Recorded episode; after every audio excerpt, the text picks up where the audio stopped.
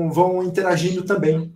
Tá? Daqui a eu pouco. Eu lendo aqui no comments. No, no... Se eu precisar falar alguma coisa, eu mando no privado para você. Perfeito. Ah, então o senhor já é familiarizado. familiarizado ah, eu sou o rei da, da internet, o rei. Peraí, então. Já vai ativar aqui no, no YouTube.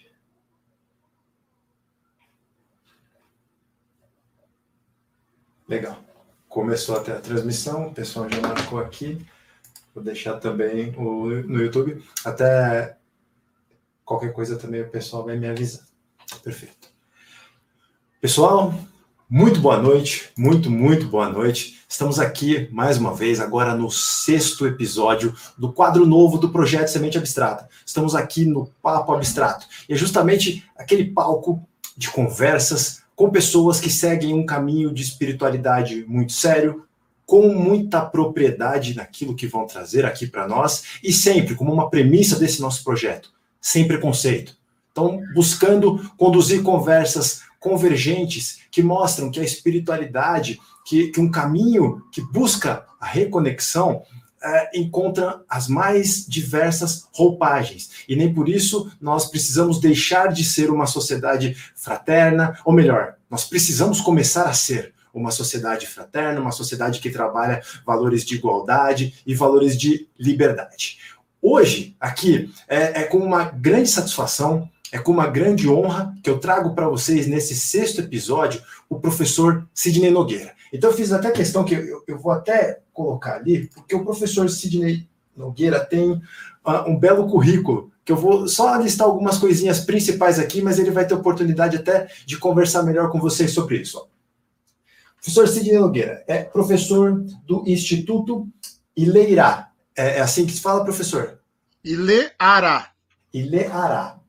É, é um babalorixá, né? O, o doutor em semiótica e linguística geral pela Universidade de São Paulo, escritor da Intolerância Religiosa, da coleção Feminismos Plurais, então acredito que isso é outra coisa que, que vai acrescentar muito ao que a gente vai conversar, tá? É, é Babalorixá é, em Suzano, aqui, aqui em São Paulo, na Grande São Paulo, e promotor do curso EBO Epistemológico. Opa, que também aí vai ter outra coisinha bem legal para a gente conversar. Então vejam, ah, curiosamente, eu fui inicialmente, a minha intenção de conversar com o professor Sidney foi justamente por ele ser um, um, um babalorixá e trazer um pouco para nós, contar um pouco da história do candomblé. Só que depois, quando eu fui conhecer um pouco melhor o trabalho do professor, é, eu vi que, além um professor, nós temos aqui um cientista. E, mais uma vez, naquela nossa ideia de trazer pessoas que mostrem que ciência, religião, espiritualidade não são vertentes que trabalham separadamente, tá? Falando também só alguns rápidos detalhes para vocês que estão aqui ou que estão, no, no, estão nos ouvindo no Spotify ou em qualquer outra mídia, esse é o projeto Semente Abstrata, tá? Se você, primeira vez que você nos ouve, dá uma pesquisada nas nossas redes sociais, YouTube, Instagram, Facebook, Spotify, Benfeitoria, só digitar Semente Abstrata que vocês vão encontrar muito material sempre tem um programa novo de rádio, sempre tem um podcast, sempre tem uma entrevista, sempre tem textos e demais conteúdos. Qualquer outra coisa, mandem um e-mail para nós no sementeabstrata.gmail.com e, claro, sempre pedimos para vocês, se esse assunto converge um pouco com a sua jornada, curte as publicações, comenta nas publicações, compartilha aqui nas publicações que o engajamento ajuda muito a nós multiplicarmos o nosso trabalho. Professor Sidney, seja muito bem-vindo. Muito obrigado pelo convite. Vocês que nos acompanhem, fiquem à vontade para fazer perguntas. O professor Sidney já comentou, ele adora conversar. É, ele brincou e falou: não vim aqui para ensinar, eu vim aqui para conversar. Então, vamos conversar, vamos questionar, tá? Sintam-se todos em casa. Mais uma vez, professor Sidney, seja muito, muito, muito bem-vindo. Ademir, querido, primeiramente, parabéns pelo projeto, parabéns. Esse tema é muito sedutor, né? Sobretudo para um semioticista. Semente abstrata. Quer dizer, acho que é sedutor para um semioticista, acredito que é sedutor também para um pai de santo, né? Que é, são os lugares que eu ocupo. Eu costumo dizer que, a despeito, não é, de tudo que nós estamos vivendo hoje, uh, a rede, né, ela tem se tornado um lugar de, de produção de documento, né? Quer dizer, o que nós estamos fazendo, nós estamos produzindo documento, documento oral, não é? Quer dizer, documento de tradução, de, de tradição oral. Nós estamos conversando mais. E isso é, é importante, porque ah, como é que a gente vai, como é que você desconstrói é, muros, não é? Como que você desconstrói muros? É por meio dessa dessa possibilidade de conversa é, entre é, caminhos, não é? Caminhos, às vezes, é, caminhos diferentes. Então, estou muito feliz, eu que agradeço, eu gosto de agradecer. Quem me conhece sabe, gratidão é um, é um valor de, de matriz civilizatória africana é, poderosíssimo, não é? Quer dizer, gratidão a um só tempo nos conecta à força criadora, nos conecta ao outro, porque diz: olha, eu estou agradecendo porque, de alguma maneira, é, você honrou a minha existência. Não é? Quer dizer, então, eu já começo agradecendo ao Semente Abstrata e agradecendo à Força Criadora pelo reencontro. Eu não acredito em encontros, só acredito em reencontros e estou muito feliz por estar aqui. Muito obrigado mais uma vez.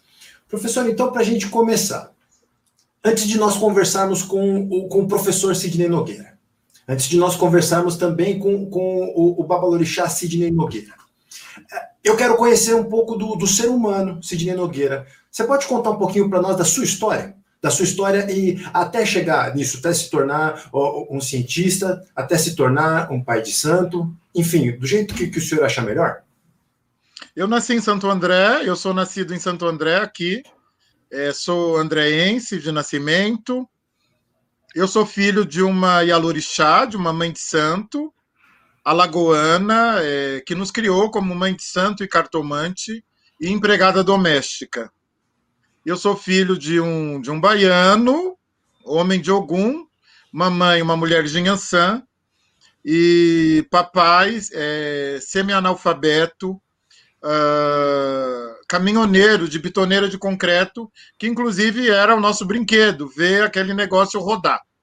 Era o nosso, o nosso brinquedo. Uh, nasci em Santo André, então, desde muito cedo eu estive envolvido é, com essa religiosidade é, africana, a princípio com a Umbanda e depois com a Umbanda e o Candomblé. Não é? Um pouco com essa é, com essa soma. Eu já tenho um nascimento é, envolvido, em alguma medida, é, pela espiritualidade, porque eu nasci de oito meses e com um quilo. Então, eu nasci para morrer. E, e ali, né, quer dizer, já começa a minha relação com a ancestralidade, a minha relação com a Umbanda, é, com o caboclo Birajara do, do Peito de Aço, que foi quem me batizou, enfim, filho, né, de, um, de, um, uma família de uma família negra e estudante, vou caminhando, vou caminhando, vou caminhando. Você sabe, no Brasil todo mundo nasce branco, heteronormativo e cristão. Eu também nasci branco, heteronormativo. Embora numa casa de, de, de um bando de candomblé, também nasci cristão. Em alguma medida, durante algum tempo, eu achava que essa era a única verdade possível é, para a minha existência. Isso vai, né, vai aos poucos se desconstruindo. Vai se desconstruindo. Eu queria fazer direito no Lago São Francisco. Meu sonho era fazer direito no Lago São Francisco, mas é, eu, eu peguei um período muito difícil da escola pública, um período assim de muita greve, muita greve, muita greve greves que demoravam é, três meses na escola pública. Também não podia exigir dos meus pais é, os cursinhos, à época, você sabe, eles eram caríssimos, eram, era o preço de uma faculdade. Eu tento três vezes entrar na faculdade de Direito, mas eu só queria o Largo São Francisco.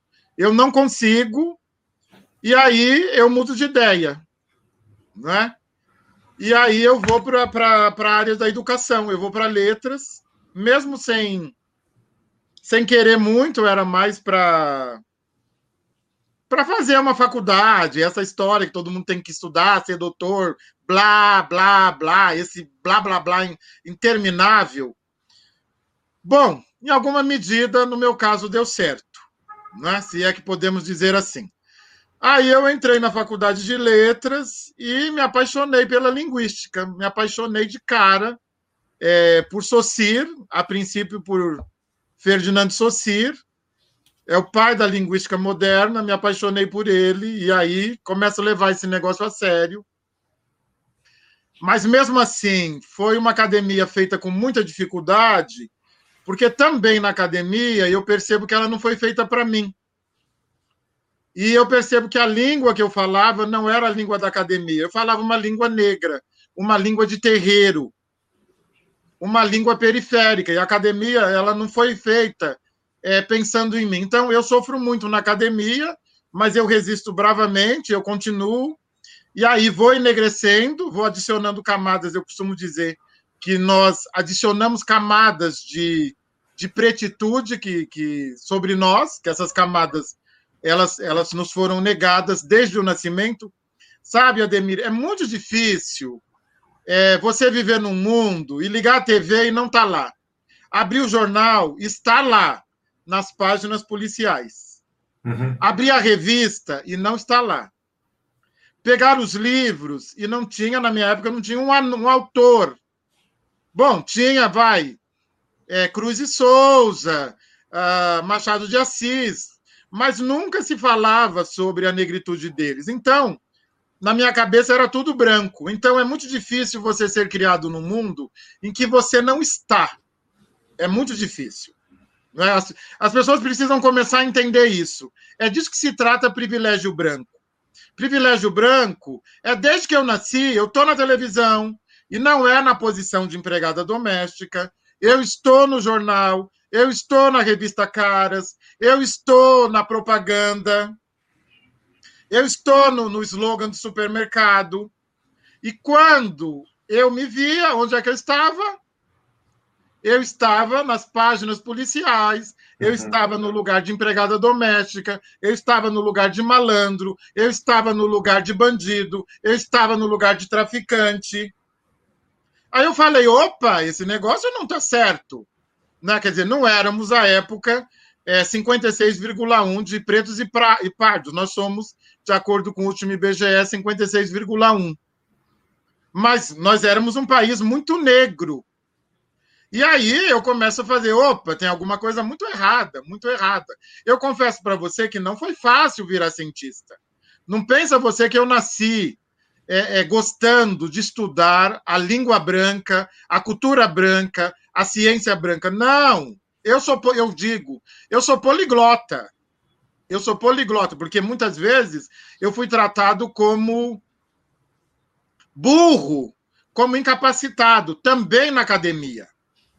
Mas não era disso que se tratava.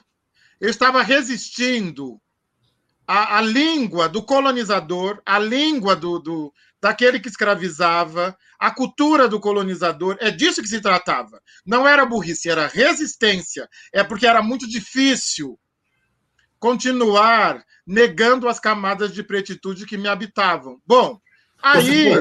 Um, uma, uma pergunta que eu queria, eu faço questão de fazer.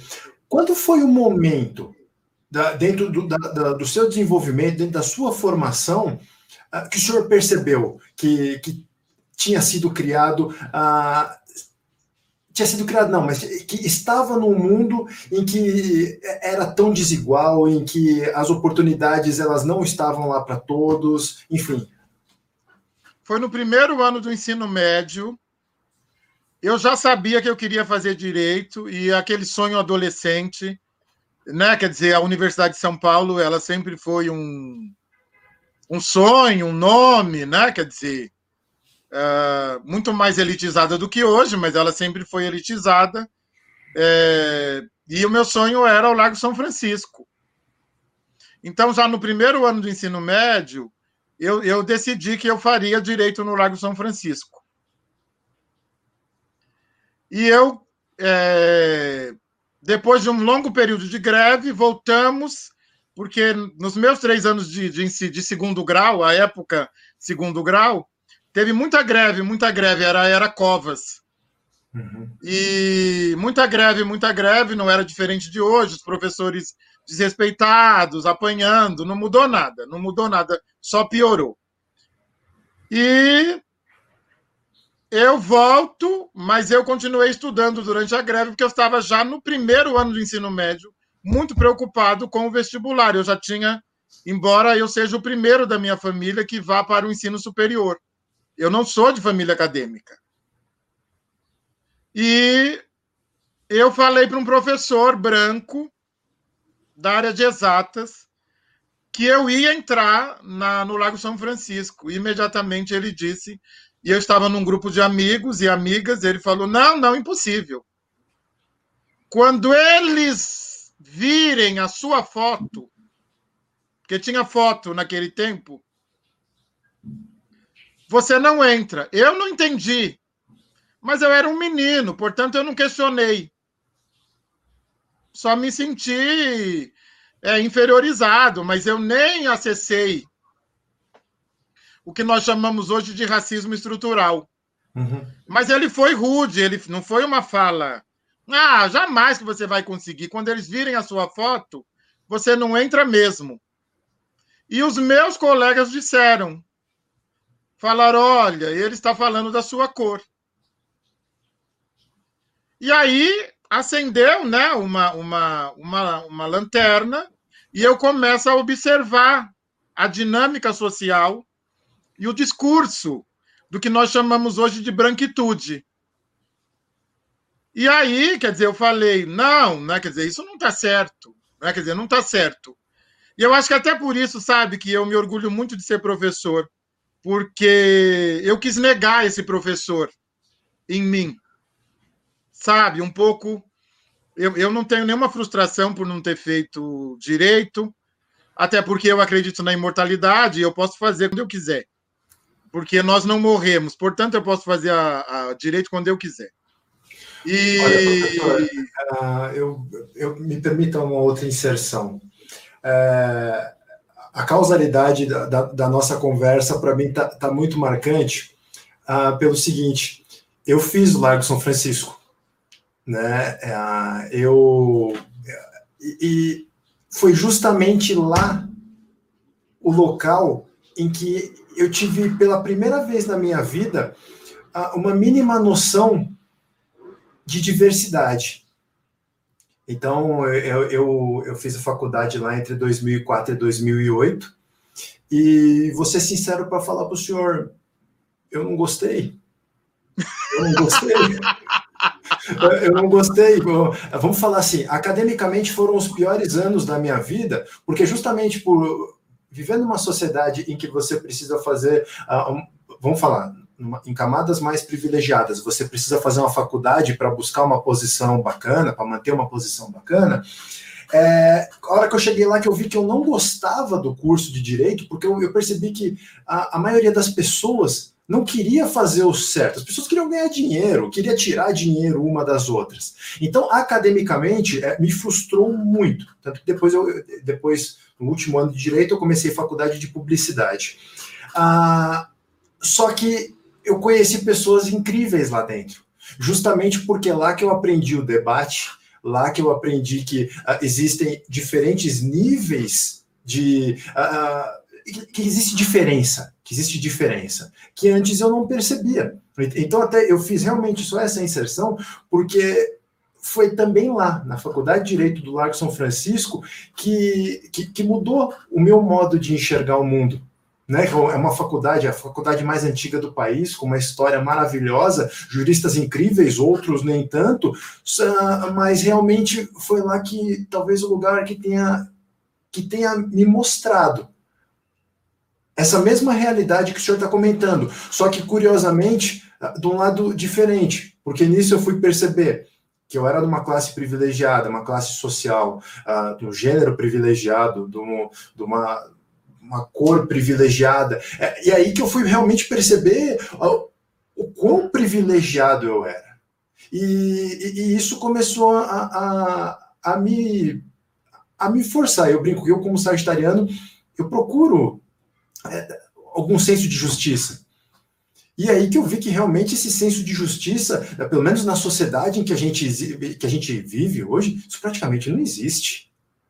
É, é, é realmente um passando por cima do outro tal. Então, até me perdoem só essa, essa interrupção, é, mas me, me, me marcou muito o senhor falar justamente do Largo São Francisco. É isso, é isso. E aí, né, quer dizer, em alguma medida, né, quer dizer, é, esse, esse esse perceber, não é? Quer dizer, uh, e aí, diferente, uh, eu vou precisar ser um pouquinho rigoroso aqui na minha análise, mas diferente da elite, porque a elite, ela, ela percebe o quê? Ela percebe privilégios. E nós, que não somos da elite, desde muito cedo, sentimos os impactos das diferenças. Então, não é? Quer dizer, essa é a questão que está posta. Não é? Quer dizer, se eu é, é, se eu fosse branco, não é? Se eu estivesse numa outra situação, uh, talvez, não é? Quer dizer, a leitura fosse outra. Bom, e aí eu isso tudo caminhando, né? Porque eu sou de família de Candomblé, então isso tudo caminhando, né? Com, com a minha religiosidade eu me inicio muito cedo no candomblé, com 16 anos de idade, me inicio muito cedo. O candomblé é iniciático, não é? Portanto, você não precisa se iniciar para pertencer, mas você precisa se iniciar para se vincular efetivamente à família, porque há uma noção de família muito forte é, nas tradições é, diaspóricas, né, nos povos e comunidades tradicionais de terreiro. E depois de sete anos, não é, você, você se torna adulto dentro da religião. Então, muito cedo eu me tornei adulto, né?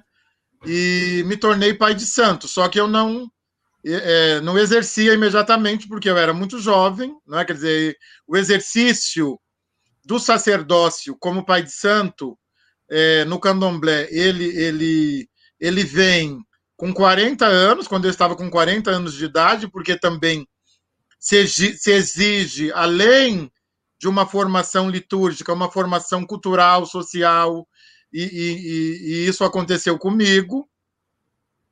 Então, eu costumo dizer, Ademir, que eu que eu atuo num tripé. Então, eu sou o religioso, que é o eu sou o sacerdote.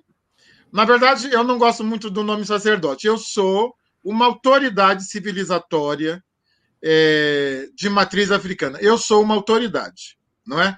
É? é muito interessante porque as pessoas não têm dificuldade para, tratar um padre como autoridade, um pastor como autoridade, mas elas têm muita dificuldade para me tratar como autoridade civilizatória ou autoridade religiosa, não é? A ponto de eu ter dificuldade para entrar num hospital é, para fazer um ritual, às vezes um ritual uma oração ritual, não estou dizendo um ritual, mas uma oração ritual num hospital, como autoridade é, civilizatória de terreiro. Então, mas eu sou uma autoridade civilizatória de terreiro, eu sou professor, porque eu amo ser professor, eu acredito no professor, eu acredito na educação, eu acredito na escola.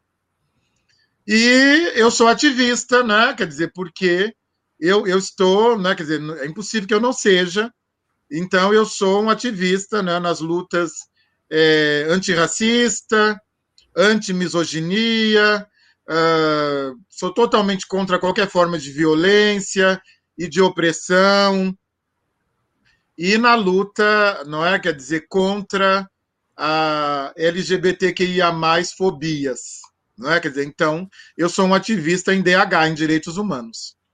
Então, agora chegando um ponto legal. Uh, eu, eu, vou pedir, uh, eu, eu, vou inverter, eu vou inverter. Antes, uh, tem um, um ponto central que eu acredito que, que a nossa conversa pode, pode caminhar hoje, que é justamente nessa questão do preconceito. Né? Uh, eu, eu confesso que eu, eu ainda eu me considero eu me considero um indivíduo machista, racista, homofóbico é, e muitos fóbicos, buscando uma desconstrução. Buscando uma desconstrução, porque acredito que é, eu, eu percebi isso. E eu não sei se é isso que o senhor quis dizer com, com essa noção de de racismo estrutural, que me parece uma condição em que é, as pessoas simplesmente sequer percebem que são. Né, que, que, e, e isso eu, eu, vejo pela, pela minha criação. Ah, não que eu, eu entenda que, que meus pais, de, de, modo algum, tenham sido mal intencionados nesse sentido, mas ah, o ambiente social, amigos, tudo, ah, era normal fazer uma piada ah, que a gente chama de piada, né? Uma piada ah, pela cor da pele, pelo sexo, pela, pelo gênero, enfim, tudo isso. E hoje, professor, eu, eu tenho a impressão que esse tipo de coisa ah, é uma impressão, e eu queria que, que o senhor falasse sobre isso. De todos esses tipos de preconceito se dá pela ignorância se dá pela ignorância, se dá pela, pela dificuldade que as pessoas têm de, de entender a realidade de cada um, de entender que os outros são o que são e que está tudo bem nesse sentido, e que todos temos condição de viver harmonicamente. É, dá uma ideia, numa linha de pensamento mais ocidental, de que tudo que é diferente daquilo que a gente acredita que a gente é, é algo errado. Né? Ah, só que para falar um pouquinho disso de preconceito, eu queria antes que o senhor explicasse para nós sobre o candomblé. Né? E, e faço uma pergunta como alguém que conhece realmente muito pouco, muito pouco. O senhor poderia falar em linhas gerais do que, que é o candomblé, uh, um pouco sobre, sobre a sua religião? Olha só, eu, eu, eu acabei de, de.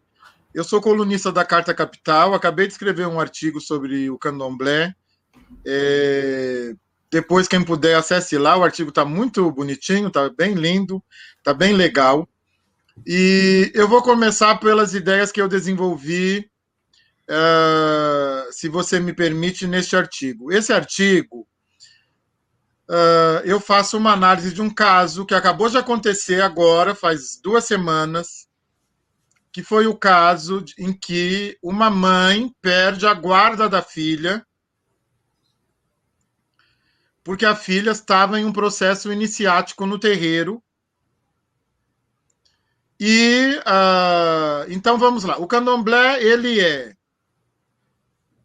é uma um, institucionalmente, não é? Quer dizer, institucionalmente é uma religião, porque eu acredito que seja cultura, mas como ele precisa se encaixar nas gavetas é, da tal modernidade e do Ocidente, então ele vai e corre para a gaveta da religião, mas ele está um pouco aquém e além da noção de religião.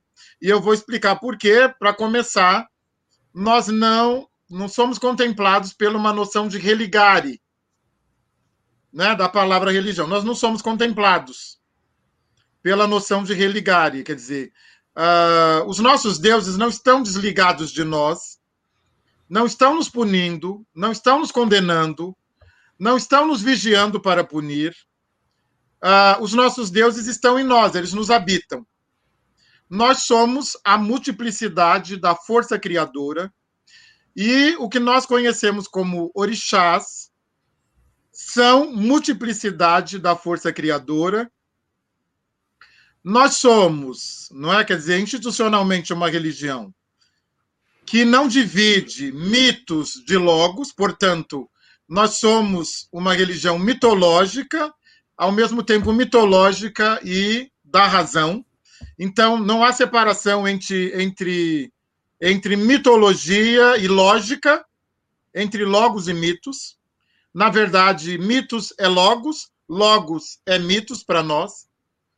A nossa religiosidade, ela não é binarista, e já, já parte por aí, veja que eu não estou dividindo é, logos como superior e mito como inferior, não.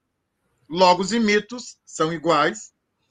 Nós estamos numa jornada mítico ancestral. Jornada mítico ancestral é uma noção um pouco semelhante à noção de destino, mas nós somos existências ou memórias existenciais e seres existenciais que estamos trilhando uma jornada, uma jornada de reatualização mítica, porque nós recorremos à mitologia para compreensão, para autocompreensão. E essa jornada, ao mesmo tempo, a jornada é de reatualização mítica e ela é ancestral, porque nós somos resultado. Nós não queremos o apagamento do ontem, o apagamento do passado. Nós amamos os nossos pais, as nossas mães, os nossos avós, bisavós, tataravós.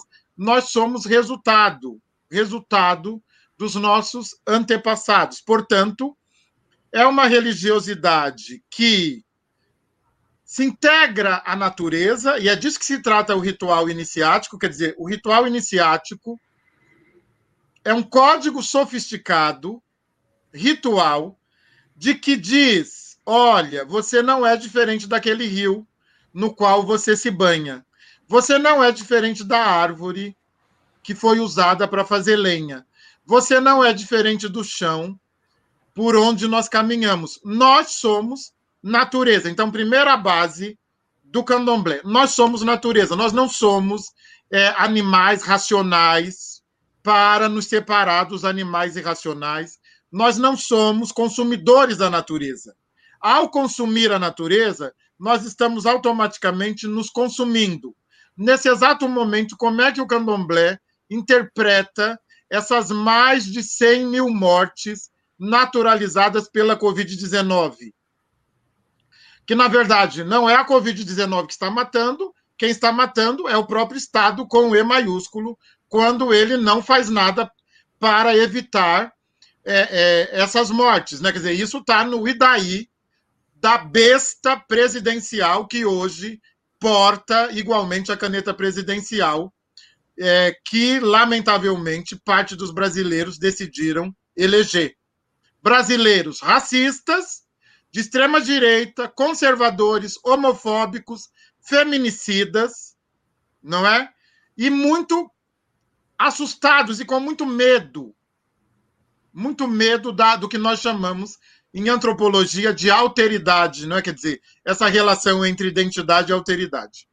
Então, o candomblé ele é, a um só tempo, a religião que nos reintegra à natureza. O candomblé acredita em magia preta, ele acredita em magia. Nós somos qual, praticantes. Qual a definição de, de magia para vocês, professor? Então, eu tenho usado magia preta para não usar magia negra, porque o termo magia negra, automaticamente, se você fala, a pessoa já, já uhum. vê Satanás, Lucifer, Beuzebu, Asmodeu na frente. Eu nem sei quem é esse cara. Eu não conheço esse cara, eu não sei quem ele é. Não é? No candomblé, a gente não tem nenhuma relação com esse senhor. Ele é um personagem mítico que não faz parte da nossa mitologia, ele é da mitologia é, judaico-cristã, não é? Cristo também é, é da mitologia judaico-cristã, portanto, eu não tenho nenhuma relação com Cristo, eu não tenho nenhuma relação com ele, não é? até gostava do Cristo revolucionário, tinha até uma simpatia por ele. Mas quando ele se torna esse ser bestial que está aí, eu odeio o Cristo, odeio, com todas as minhas forças. Mas, mas o, o, o senhor entende que é, esse Cristo professado e adorado por algumas pessoas uh, hoje é, é, o mesmo, vamos falar assim, do, do mito original? Do, do mito original cristão?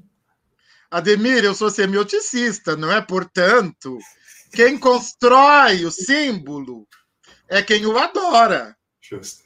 Não adianta eu recorrer para um argumento pífio de que Jesus não é esse, não muda nada. As pessoas vão dar gargalhada na minha cara, porque elas continuam é, é, praticando ódio em nome do Cristo que elas destruíram e reconstruíram. Eu sou semioticista. Eu sou um homem que vive da construção simbólica, não é? Quem que, quem que significa o símbolo? Quem que bota significado? É a sociedade. Nós somos, a um só tempo, a um só tempo, nós somos. Nós somos aqueles que constroem o discurso e somos construídos pelo discurso. Então, é um, é um é bumerangue, é bumerangue não é? Quer dizer, então, esse Cristo né, que está posto, eu sei do Cristo histórico, revolucionário, comunista, não é? Quer dizer, eu sei desse Cristo. Só que ele não tem força política. Ele não tem força política. Os meus colegas progressistas é, luteranos, protestantes, enfim, porque eu, eu circulo em todos os meios religiosos, eles foram expulsos das suas igrejas, eles estão sem congregação, porque se colocaram anti-homofóbicos, antirracistas, é, é, acreditando em igualdade de gênero, eles perdem a congregação. Eles continuam sendo pastores, eles continuam sendo padres, eles continuam, só que eles não têm mais congregação. Eu sei, as pessoas não têm esses dados, mas eu sou um pesquisador, eu tenho esses dados. Então, uh, eu tenho dito, inclusive, para eles, eu falo, olha, ou vocês começam a fazer uma revolução interna, porque isso não é problema meu, porque eu não sou cristão, eu não sou mesmo, e não tenho nenhuma pretensão de ser. Esse problema não é meu, só que esse problema ele queima nossos terreiros, ele joga pedra na menina de branco no meio da rua, ele tira a guarda da mãe por conta da iniciação é, no candomblé, não é? Então, uh, eu penso que está na hora, né? quer dizer, não de uma, de uma reforma protestante, né? mas enfim, está na hora de uma reforma. Eu costumo dizer que vocês precisam, vocês que se consideram cristãos, vocês que lutem. Vocês precisam fazer alguma coisa, porque não é, quer dizer, um número substancial de pessoas uh, acredita que Cristo está vinculado a uma noção de justiça que não é a noção de justiça do candomblé. Justiça em Yorubá, que é o candomblé que eu pratico, é ododô. Essa mesma palavra, ela serve para verdade, justiça e igualdade, ela se desdobra em três possibilidades de sentido: verdade, justiça e igualdade. Justiça no Brasil, Ademir, você sabe o que é justiça no Brasil. Justiça no Brasil é a pessoa é, é, tentar roubar meu carro e eu sacar a arma e atirar nela. Isso é que é justiça. Justiça no Brasil é justiça com as próprias mãos. Esse tipo de justiça não nos contempla. Justiça não se faz é, com as mãos. Justiça se faz com a coletividade. O candomblé tem uma noção de ética coletiva. Portanto, nada é, é possível fora da coletividade. Fora da coletividade. Ah, eu vou deixar ele me roubar? Sim, você vai deixar. Você vai deixar, sabe por quê? Porque você sabe que é, que é uma rede que está atuando sobre o roubo. Entendeu? Nem sempre nem se, quer dizer, eu costumo dizer o seguinte: onde o capitalismo passa, não nasce grama. Primeiro ponto. E o segundo ponto é o seguinte: desigualdade não nasce que nem capim. Desigualdade é plantada. Sim. Eu preciso ter a desigualdade para pagar R$ 1.200 para o trabalhador do telemarketing. Eu preciso ter a desigualdade para poder ter uma empregada doméstica preta dormindo na minha casa, criando meus filhos, para eu poder ganhar dinheiro. E não é para pagá-la. Então, nós, eu, eu, eu, é, é, eu sempre gosto de trazer essa, essa, essa questão, porque o que, que acontece? Ah, é muito fácil, não é? Você acreditar que o mundo é esse mundo que está é, aí na sua casa ou no seu quintal. Não, o mundo não é isso. O mundo não é isso, não é? Então, é, é, o candomblé é um código sofisticado, um código cultural sofisticado, não é? Uh, que acredita numa noção de espiritualidade que se volta para o berço do mundo, né, continente africano, e que se reintegra a essa ancestralidade, se reintegra à natureza, e a noção de magia não é uma noção diferente da etimológica, não é? Da origem grega da palavra. A noção de magia é uma noção da possibilidade de utilização é, alquimista, vamos dizer assim, é, para minimamente não é, você ter o quê? Saúde, abundância, uh, harmonia. Eu gosto mais da palavra harmonia do que equilíbrio, porque harmonia remete à harmonia melódica. E, inclusive, usar a magia contra os seus inimigos. Não é? Quer dizer, então, a noção de magia é uma noção de alguma coisa que vai transformar. Não é? Quer dizer, na verdade, nós todos nós somos seres naturalmente mágicos. Mais uma vez, sabe quem que acabou com a magia humana? Foi o cristianismo que acabou com a magia humana, lá na Idade Média. Mas ele também pratica magia, mas os outros não podiam praticar. Sobretudo se fosse a magia preta. Essa não. Mas ele podia, tinha água benta, tinha o batizado, tinha a extrema-unção. Né? Isso é tudo o quê? Isso é tudo magia, só que é magia branca. A magia preta não pode ser praticada. Ah, e, e o, o, porquê. Então, eles. Nessa, nessa definição que o senhor está colocando aqui para nós, eles entendem como a magia preta a que foge do, do rol, vamos falar assim, de magia que eles, que eles contemplam? Seria algo assim, professor? Não, eles não se consideram praticantes de magia, né? Quer dizer, eles não. Ah, eles não se consideram, essa é uma análise minha. Eles não se consideram né, praticantes de magia.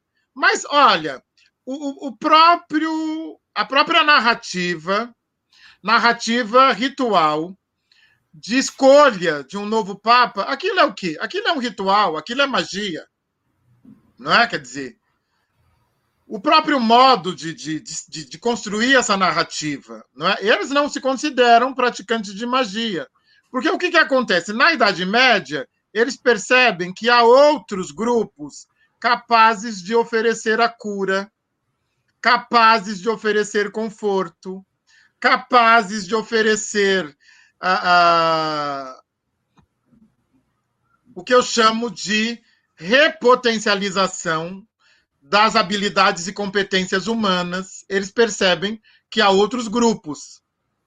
Na Idade Média, esses grupos eram de mulheres, não é? Quer dizer, as chamadas é, bruxas, uhum. não é? Então, o que, que acontece? O cristianismo ele é patriarcal. Primeiro ponto. Segundo ponto, ele uh, ele quer ser sempre um sistema hegemônico de poder. Então, dividir a possibilidade de cura, de conforto, uh, de espiritualidade é alguma coisa impensada. E, sobretudo, se essa divisão será feita com mulheres. E aí, imediatamente, se nega a magia e se divide não é? Quer dizer, o mundo em mundo dos homens e mundo de Deus. E o mundo de Deus, obviamente, não contemplava nem mulheres e muito menos as chamadas bruxas feiticeiras.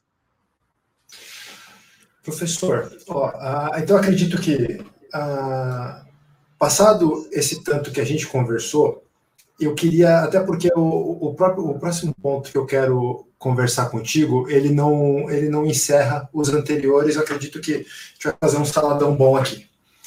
É, se tem uma coisa que, que eu percebo, que é uma figura perene em tudo que nós estamos conversando, seja em questões sociais, religiosas, mesmo política, mesmo de, de linhas de magia, enfim, é o preconceito é, eu, eu, eu, vejo isso nessa questão né, justamente de preconceito racial, de preconceito religioso.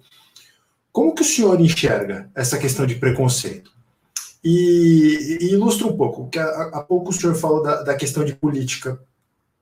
E o senhor sabe que isso é algo que tem me intrigado muito, tá? É, é algo que tem me, me intrigado muito pelo seguinte: o país está dividido o país está dividido, mas eu enxergo uma argumentação de medo. Tudo bem que eu sou obrigado a reconhecer e eu compartilho da linha de pensamento de, de, um, de desses lados, que, que simplesmente são pessoas que, nesse contexto, passaram a ter medo de morrer. Passaram a ter medo de, de, de opressão, de repressão, passaram a ter medo de ser quem são por, por, pelo mundo que a gente está. Mas uma coisa que eu vejo é, é, é discurso político, seja muitos discursos religiosos, muitos discursos sociais, muito, é, essa questão de preconceito e de medo. Parece que tudo que é diferente de mim é, é meu inimigo, quer me atacar. É, então, sei lá, às vezes, mesmo na questão da política, a, a gente tem um lado que fala: ah, é, se o, o cara que ganhar, vocês vão perder tudo que vocês conseguiram. Se o B ganhar, vai vir o inimigo lá do Oriente e vai dominar tudo, e, e, e Deus não vai ser mais adorado. Que que, o, o que, que o senhor enxerga nesse contexto geral que assusta? Olha, Demir, eu, eu vou dizer o seguinte a você. É, a escravidão nas Américas, ela escravizou é, cerca de 12 a 15 milhões de pretos e pretas escravizados. 12 a 15? 12 a 15 milhões de pretos e pretas escravizados. Uh, nas Américas. Não há números precisos, mas os historiadores trabalham com essa média. Uh, o Brasil escravizou 5 5 milhões. O Brasil foi o único, o último país a decretar a abolição da, da, da escravatura. O último país, um dos últimos. Uh, e ele fez o seguinte: ele simplesmente escravizou e, num dado momento, ele jogou pretos e pretas no mundo. Agora vai sem dinheiro, sem cidadania, é, sem nenhuma possibilidade de sobreviver, não é? Uh, eu gosto, embora linguista, eu gosto muito dos números. A vida, a vida útil dos escravizados, a vida de trabalho útil dos escravizados, era de cinco anos. Depois de cinco anos, eles já estavam aleijados, cegos, é, senis, as mulheres escravizadas, de acordo com dados históricos, não, não tinham menos de cinco estupros, estupros é, na sua história, menos de cinco, porque elas eram para gerar mão de obra. Uh, os escravizados morriam durante a viagem é, de sarampo, de desidratação, diarreia, cegueira, porque o navio ele podia tra tra trazer é, um número de seres humanos e ele trazia o triplo de corpos e essa viagem chegava a demorar um ano. Eu estou falando isso porque isso não está nos livros didáticos. Não é? Portanto, a escravização de pretos e pretas no Brasil não foi um romance. Não foi um romance. Os meus ancestrais não foram convidados, venham conhecer as praias tropicais. Isso sem contar tudo que foi feito contra os povos originários, que nós chamamos de índios. Eles não são índios, eles são povos originários. Eles são Guarani, eles são Kaiowá, Careté. Eles têm uma etnia, eles não são índios. Mas as pessoas não sabem nada sobre isso. Tenho certeza que você não aprendeu na faculdade. Não. Tenho certeza que você não aprendeu no, no fundamental e médio. Não é? As pessoas acham é, é, a, a, escravização no Brasil ela, ela escravizou, né, quer dizer, um número muito próximo é, do Holocausto. Mas quando fala em Holocausto, todo mundo chora. Quando fala em escravização, as pessoas fazem piada não é? E ainda são contra cotas, são contra as ações afirmativas. Eu vou dizer a você, O Brasil nos deve, ele nos deve. O Brasil vai acabar, porque vão conseguir destruir com o Brasil e ele não nos paga o que deve. E não, me, não pense você que é agradável falar nesses assuntos, porque estou uhum. revisitando as minhas cicatrizes. Não estou falando com prazer, não. Eu gostaria de não, de não falar sobre isso. Entendeu? Os escravizados, Ademir, eles não podiam se jogar no mar.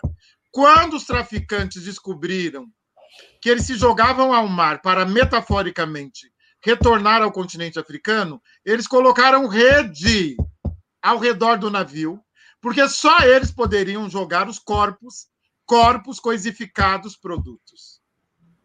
É essa ancestralidade que me torna resistente. É essa ancestralidade. No nosso caso, de negros e pardos no Brasil, de pretos e pretas, resistir está no nosso DNA. E aí eu quero dizer o seguinte: o Brasil não está dividido, o Brasil foi dividido. Foi intencionalmente dividido. Politicamente dividido. A estratégia, estratégia da pior política do mundo, nos pegou. Eles sabem exatamente o que estão fazendo. Porque as pessoas, elas às vezes me condenavam. Ah, você quer falar só entre os seus? Ah, você quer ficar numa bolha? Eu falei, gente, é sério que vocês vão me criminalizar? Porque eu estou querendo sobreviver e não estou querendo ser agredido, ser criminalizado, ser violentado, só porque eu não quero falar com esse bando de seres bestiais que tomaram conta do Brasil. Portanto, o Brasil foi dividido e eu não sei como é que a gente vai. É só magia para desfazer. Eu não sei como é que a gente vai resolver esse problema, porque é um problema do tamanho do tamanho do oceano, não é? Porque o que acontece? O lado de lá, não é? Quer dizer, no qual eu não me enquadro e não faço nenhuma questão, não é? Então, o Brasil foi dividido para que pudéssemos estar onde nós estamos agora, à beira do precipício, à beira do precipício. Não é? Professor, uh, agora, deixa eu colocar aqui um ponto de vista que eu, eu gostaria de, de, de, ouvir a opinião do, do senhor. E, e, e eu estou colocando tudo isso, sei que o senhor falou, vamos, vamos bater um, vamos trocar uma ideia aqui. Mas é, eu acho que isso, nos dias de hoje, está meio óbvio. É, por mais que eu converse com, sobre isso, eu jamais vou sentir. A, eu, eu, não tenho as cicatrizes que o senhor tem. Né? É, eu não tenho as cicatrizes do povo preto, eu não tenho as cicatrizes da, de uma mulher oprimida, de um homossexual, de alguém de uma religião que é, é, é perseguida e tal. Uh, eu tenho um lado muito otimista, mas aí, repito, é fácil ser otimista do meu lado. Agora, não parece ser uh, uma oportunidade na história em que houve, em que há luz para esse tipo de debate? Nós temos, nós temos, Ademir, nós temos uma, uma divindade poderosa que é Exu. Uh, e miticamente, Exu um belo dia acordou faminto, faminto, faminto, com uma fome insuportável, e ele começou a devorar tudo que via pela sua frente. E a sua mãe Emanjá, é, nesse mito ele aparece como filho de Emanjá, e Orumilá. Orumilá é o senhor do, da jornada mítico ancestral, sabe tudo sobre o destino, sobre a vida, sobre o mundo. E ele começa a devorar tudo. Sua mãe Iemanjá prepara um prato enorme, ele devora, ele começa a devorar os, os, telhados das casas, ele devora as árvores, ele devora tudo. Ele acorda e ele começa uh, a devorar tudo. Até que ele devora a própria mãe. Seu pai, Orumilá, vendo aquilo, falou: Olha, aí não dá, né? Pera lá, vamos ter que. Sua mãe não dá. Nós precisamos de Iemanjá. Iemanjá é uma divindade responsável pela cabeça, pela harmonia familiar, pela harmonia mental, uh, pela fertilidade, ela também está ligada à fertilidade. Iemanjá quer dizer Ia, Omó, Ejá, a mãe dos inúmeros filhos peixes. Aí ele pega seu facão e divide o filho. Ele o golpeia para que ele devolva Iemanjá. E a cada golpe, Exu se multiplica. Dois, três, quatro, tal, tal, cinco, seis, até chegar a 201 Exu. 200 mais um. E aí, Orumilá diz: Nossa, mas não vai ter jeito. Ele falou: ah, Vamos fazer um acordo. Orumilá diz: Vamos fazer um acordo. Você devolve sua mãe e você passará a habitar todos os seres vivos. Você será fragmento. Portanto, nós de Candomblé acreditamos que Exu nos habita, todos nós. Temos um Exu dentro de nós, uma porção desse Exu que se multiplicou em 200 mais um. E o que o que, que representa? Quer dizer, qual é a análise semiótica desse mito? Ele nos diz: vá e devore o mundo. Saboreie tudo que você puder. Esse mito é a negação do dogma, porque Exu não se recusou a devorar nada. O dogma é terra árida. O dogma é a estrada de mão única, é essa na qual nós estamos agora, não é? O dogma é essa necessidade de controle, não é? Por meio da, da, da negação, da plurissingularidade, não é? Então, Exu, ele diz, eu os habito e, portanto, vocês podem devorar tudo, vocês podem saborear tudo. Não é obrigado, e também não é obrigado a gostar de tudo, mas eu lhes conferi esta possibilidade. Esta possibilidade, não é? Então, uh, alguém perguntou aqui, ah, precisa falar melhor é, sobre a prática da magia sobre os inimigos. Isso. Ah, tá. E quando você atira no bandido, isso é o quê?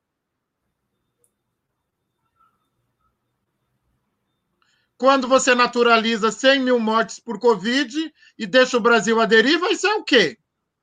Ah, então eu não posso praticar magia, mas eles podem acabar comigo. Eu sou praticante de magia, eu pratico. Eu só cheguei onde cheguei à custa de magia, porque eu sei as perseguições que eu recebi e eu precisei praticar magia para tirar racista do meu caminho, homofóbico do meu caminho, classista do meu caminho, e como a magia não deixa provas, eu não estou na cadeia. Porque eu não acredito em culpa cristã, eu não acredito em espírito evoluído, eu não acredito no binarismo e nada dessa palhaçada que só serve para criminalizar quem quer se defender justamente, não desse jeito, com armamento, com uma política de armamento. Então, ou vocês começam a entender que eu estou vivo à custa da minha magia, não é da magia de vocês. Eu não tenho arma em casa. Eu não tenho um 38 em casa. Eu não tenho um carro blindado. Eu não moro num condomínio fechado. Então vamos sair do nosso umbigo e começar a, a entender, não é? que o mundo é muito maior. Me desculpe, mas, sabe, algumas coisas não me descem, porque eu já sei.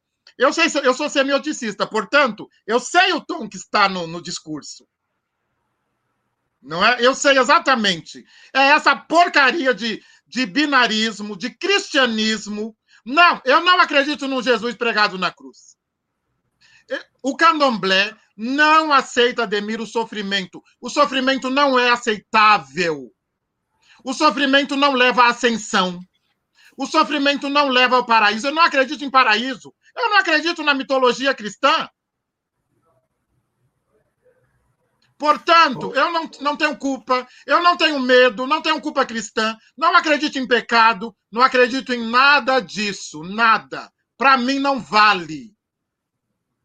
Entendeu? Eu sou um homem de candomblé. Eu acordo de candomblé e, e deito de candomblé e durmo de candomblé. Faço as minhas orações. O meu Deus, Ademir, ele é gordo, preto retinto, gigante, usa brinco de argola, trança na cabeça e solta fogo pelas narinas. O meu Deus é Xangô. Eu. O senhor sabe que o senhor está comentando isso e algumas coisas vêm, vêm à minha cabeça. É, a primeira delas que o seu relato me lembrou de um filme que eu, eu, é muito provável que o senhor já tenha assistido, mas a lista de Schindler. Sim, adoro, adoro, adoro. Professor, eu tinha assistido de, de moleque e a coisa assim, de um mês, eu peguei um domingo e falei, eu vou assistir esse filme de novo. E uma coisa que chamou muito a minha atenção, é claro, é um filme, etc, etc, etc. Mas no filme, o povo judeu ali, no caso, não resistiu. É, é, é, é engraçado assim, aquilo chamou minha atenção. Era um, era um povo que estava sendo massacrado, uh, humilhado, destruído de todas as formas possíveis e literalmente destruído. E eu não, eu não vi resistência. Foi uma coisa que chamou muito a minha atenção. É, é óbvio, aquilo torna muito mais bonito a, a, atitude do cara que o salvou, né? Da, das pessoas que, que se organizaram para salvar. É, é, é lindo, é, é, emocionante, mas me chamou justamente a atenção é, é para esse fato. Uh, eu, eu fico feliz porque o, o senhor cumpriu exatamente o que combinou comigo, que ia falar à vontade, então é, eu fico muito feliz do, do, do senhor estar tá falando exatamente o que o senhor pensa e o que o senhor sente. É, porque realmente ali no, no, no filme o, me chamou a atenção de um grupo que não reage de pessoas que simplesmente a, vida delas está sendo massacrada e não há nada. E, e, é muito curioso o senhor falar isso exatamente como uma figura de resistência, como uma figura que não está ah, se propondo a oprimir, a passar por cima do outro, mas apenas um, um indivíduo que quer sobreviver e que quer ser respeitado como um ser humano que quer sobreviver. Ponto. E, e me corrija se, se, se não for isso. Exatamente. Eu tenho um terceiro capítulo que eu adoro, que é o terceiro capítulo do meu mais novo livro, Intolerância Religiosa, da coleção uhum. Feminismos Plurais. O terceiro capítulo é, é uma ética, né, quer dizer, uma ética preta, negra, como cura para o racismo. E eu preciso dizer, é importante, muito obrigado por essa questão. Uh, eu, eu, não é difícil escorregar para o lugar do colonizador. Não é? Quer dizer, Gilberto Freire já. Gilberto Freire, não. É, Gilberto Freire é, já dizia, quer dizer, o sonho de todo oprimido é virar opressor. Uh, e não é difícil escorregar para o lado do colonizador. É uma armadilha muito sedutora. E também se colocar na posição de dogmático. E eu preciso dizer o seguinte: eu não tenho nenhuma necessidade, Ademir, que as outras religiões deixem de existir. Quando foi, Ademir, me conta, você fez duas faculdades, você é leitor de jornal, você está com esse projeto maravilhoso que tem todo todo o meu respeito. Tem mais o meu respeito agora, porque teve a coragem de me trazer aqui. Então. É uma satisfação. Quando foi que você viu, no jornal ou na televisão, uma pessoa preta de terreiro que lançou uma pedra, deu uma pedrada num evangélico? Quando foi que você viu uma pessoa preta de terreiro que incendiou uma igreja católica? Quando foi que você viu uma pessoa umbandista uh, demitir uma pessoa porque ela é evangélica. Quando foi? Quando foi que você viu um bandista uh, destruindo, né, quer dizer, destruindo um, um, um, um espaço evangélico, um espaço cristão? Quando é que foi? Nunca eu não vi. me lembro dessas notícias. Eu nunca vi. Entendeu? Então, ah, nunca você viu. Não é? Quer dizer. Então, a grande questão não é, é que a gente precisa entender o lugar que ocupamos e o lugar que o outro ocupa e por que, que ele ocupa esses lugares, não é? Então, eu não tenho, eu estou lendo aqui, o pessoal está tá horrorizado. Porque eles estão me interpretando como um mago branco. Não, gente, não. A minha magia é preta. Bom, então. Mas tudo bem, porque a semiótica ela diz que eu leio o outro com meus olhos, não com os olhos dele. Então é natural, porque quando eu vou fazer uma leitura, eu uso o meu repertório, a minha vivência, quer dizer, aquilo que eu tomo como fazendo sentido para mim. E é muito difícil você fazer uma leitura despersonalizada. É muito difícil. Mas eu sou capaz de fazer uma leitura despersonalizada. Eu não quero um mundo de uma só religião, eu não quero um mundo de uma só possibilidade de amar. Eu não quero um mundo em que eu diga quem pode existir e quem não pode. É essa a questão. Eu não tenho problema com a existência do cristianismo, embora não seja não siga. Eu não tenho problema com os evangélicos, eu não tenho problema com os rabinos, eu, eu não tenho problema com os budistas, muito pelo contrário, eu tenho muita simpatia pela filosofia budista. Eu não tenho problemas com a teosofia, né? quer dizer, sei muito pouco, mas de verdade, eu tenho até simpatia, mas não tenho legitimidade para falar sobre, e eu não falo sobre o que eu não sei, ao contrário dos brancos, que eles podem falar sobre tudo. Inclusive sobre mim agora, nesse exato momento, já estão me julgando. Porque eles são brancos. Porque a opinião do branco vira tese de doutorado. E eu não. Se eu falar alguma coisa, é só opinião.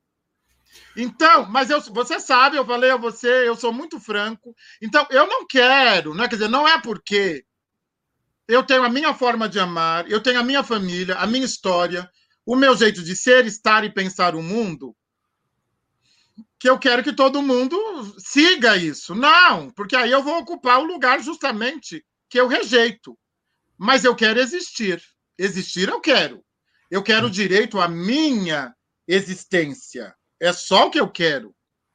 Eu quero direito à minha existência, minimamente é, poder existir. Eu gosto muito, Ademir, de, eu vou fechar e aí já passo a bola para você de uma estrutura sintática da língua iorubá, que é uma, uma question tag, que a gente chama no inglês de question tag, que é aquela pergunta e resposta bem fechadinha. Então, é o tradicional como vai você? E a resposta, tudo bem, tudo mal, enfim, essa é a ideia. E a língua iorubá, ela tem uma maneira de perguntar que é Sheala Fiani, Sheala Fiani, o she, ele é um modal, como o do e o does do inglês. Então, ele só serve para marcar interrogação. A láfia é uma palavra que tem uma explosão de, de sentidos. Então, ela sozinha, ela representa paz, bem, saúde, prosperidade, felicidade. A láfia.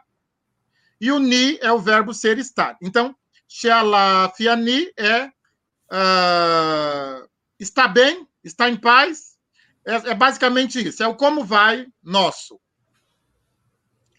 Uh, e aí, a resposta para isso. Shealafiani, a resposta é moa. Moa. Mo é o pronome de primeira pessoa do singular em Yorubá, é o eu. E o a, WA, uma outra palavra, é o verbo existir. E essa estrutura sintática, ela não permite que você diga, ah, eu não estou bem, ah, eu estou doente. Não, não. Você tem que dizer primeiro, eu existo. Depois você vem com, com, com complementos, você vem com situações adverbiais depois. Mas primeiro, se a pessoa lhe perguntou, Fiani, você responde, eu existo. Que análise nós podemos fazer disso? O importante é existir. Existir é sinônimo de Deus. Existir é sinônimo da força criadora, não é? Quer dizer, eu existo. Não deveria, salvo se violar questões éticas, não é? Salvo se constituir o que nós chamamos de crime, não é? Salvo se invalidar vidas, tirar vidas, adoecer o outro, aprisionar o outro. Não deveria ser problema as diferentes possibilidades existenciais. Então, eu preciso que entendam, quer dizer, que o meu discurso é um discurso, e, e muito obrigado por dizê-lo, o meu discurso é um discurso de resistência. Uhum. Não é? Quer dizer, não é um discurso de quem se entrega a um lugar de ausências e um lugar de inexistência. Eu estou. É, foram 350 anos, Ademir, de silenciamento. 350 anos de silenciamento. O Brasil escravizou pretos e pretas do século XV até o século XIX, mesmo quando acabou, ilegalmente ele continuou escravizando. Sim. Existe um tipo de escravização que é a escravização moderna. Até hoje, nós temos escravização. E não só de pretos e pretas. Nós temos escravização de brancos também. Temos escravização de, de índios, de povos pindorâmicos, povos originários. Temos escravização. É, é, existir como escravo é inexistência. Né? Existir na posição de escravizado é existir para o outro. E é preciso que existamos pelo outro. Entendeu? Não que existamos para o outro. O grande problema do Brasil é que hoje todo mundo existe para o outro. Nós também nos tornamos produtos e somos consumidos na condição de produtos. Isso é muito sério, é uma análise filosófica que dá outro programa. Mas uh, esse meu grito, eu sei que ele vai, de alguma maneira, é, é, é, é novo, porque não está nos livros didáticos, mas é a minha forma de, de existência. O, o senhor entenderia que é, essas condições de escravidão, de, de escravidão que existem atualmente são condições que impossibilitariam o indivíduo de responder o MOA? Exato, porque você acaba. Exato, porque você. O eu existo, né? Quer dizer, é, é, o capitalismo é a negação da existência, né? Quer dizer, o capitalismo é a negação do outro. O binarismo, esse sistema binário, uh, é a negação do outro, não é? Então, a gente está muito. Eu estou ainda querendo acreditar naquela ideia de Exu e na ideia de, de encruzilhada, porque o que é encruzilhada? Encruzilhada é o cruzo. Então, nesse exato momento, nós estamos numa mão única. Um grupo está de um lado e o outro grupo está do outro. Nós precisamos cruzar. É o que nós estamos fazendo exatamente aqui nesse programa. Não é? Você, te, você me diz quantas vezes você ouviu falar é, nessas questões que eu lhe trouxe. Quantas vezes você ouviu? Você foi literalmente cruzado por esse discurso. Eu sei que você não está do outro lado, mas você foi cruzado por esse Sim. discurso porque você não é um discurso ao qual você está habituado. Então, eu é, tem um aforismo, não é, de Exu que diz que ele faz o erro virar acerto. Diz que ele jogou uma pedra hoje e matou um pássaro ontem.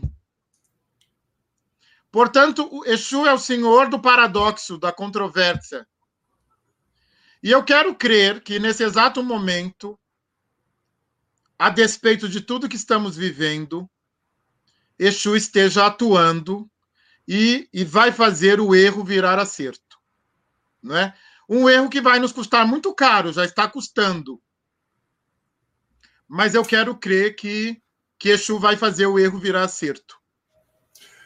Professor, uh, na, na, nas linhas de, de, de, estudo que eu, que eu caminho, uh, na, na, teosofia, né, nessa linha que, que a gente fala do, dos estudos herméticos, o senhor já viu, o senhor tem alguma, alguma familiaridade com o hermetismo? Eu não tenho, você me conta rapidamente aí, me conta. Uh, hermetismo é uma linha de, de estudo uh, que, que, que, dá sequência a, ao legado de uma figura chamada Hermes, o, o Trismegisto. Hermes, o três vezes grande, que para alguns uh, é uma figura sincrética, que ela tem os valores do deus Tote, dos egípcios, bem como os valores de, de Hermes, ou Mercúrio da, da cultura greco-romana. E nessa linha que eu estudo, a figura de Hermes é Exu. E, e é justamente a, a, figura que busca, a, por essas situações de atrito, nos levar à verdade, nos trazer a mensagem dos deuses. Então, é, eu, eu, eu, achei muito tocante é, é, essa expressão, porque no, no, no, que eu estudo, no que eu, no que eu busco, realmente tem tudo, tudo, tudo, tudo a ver. E, e eu me considero um indivíduo otimista, sabe? E o, o meu processo de desconstrução, ah, porque eu, por configurar praticamente em todas as maiorias opressoras, eu comecei a investigar esse outro lado, mas como a gente já está falando é, é, um monte de vezes aqui, é, investigar do outro lado ainda sob a minha ótica. E uma oportunidade, eu tenho um amigo gay que ele postou um, um, um discurso de desabafo. Um discurso de desabafo, e eu lembro que ele, que ele falava assim: é, como é que é? é ah, aos acho que é macho hétero, por favor, não frequentem bloco de carnaval, uh, ah, LGBT. Tá, qual, qual, que é a, a, sigla completa, professor? LGBTQIA. LGBTQIA. E, e quando ele postou isso, eu fiquei muito ofendido, professor. Eu fiquei muito ofendido. Eu falei, caramba, ele é meu amigo. Quanto, a gente já, quanto tempo a gente já passou junto? A gente. Aí eu encontrei com ele no aniversário, pouco tempo depois eu cheguei e falei, poxa, cara, eu falei, a gente não busca um mundo com, com condições em que todo mundo pode. Eu me senti ofendido. E, e, ele se assustou. Ele falou, por que, que você ficou ofendido? Eu falei, não, porque você falou, não, que, que os héteros não é para aparecer no bloco. Ele falou, não, cara, não estou falando de você. Eu tô, eu, eu tô falando exatamente de pessoas que, que, que são opressoras, que vão para arrumar briga, que vão não sei o quê. E a gente começou a conversar. Aí, pô, na hora ele veio, me deu um, um abração, assim, tudo. E aí depois ele passou. Aí, um, algum instante, assim, na festa, ele voltou.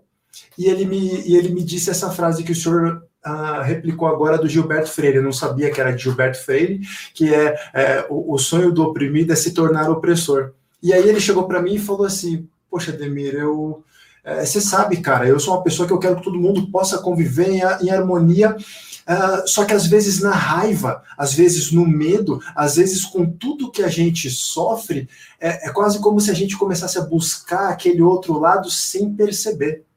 Uh, e eu achei, eu achei realmente importante, eu, eu achei interessante é, com tudo isso que o, que o senhor está trazendo, porque foi uma, uma, uma, experiência um pouco diferente, mas em que eu ouvi essa mesma frase e, e que no final das contas é, é quase como se fosse é, um grito de pessoas que só querem poder é, é existir, né? só querem é, ter a, a sua existência respeitada.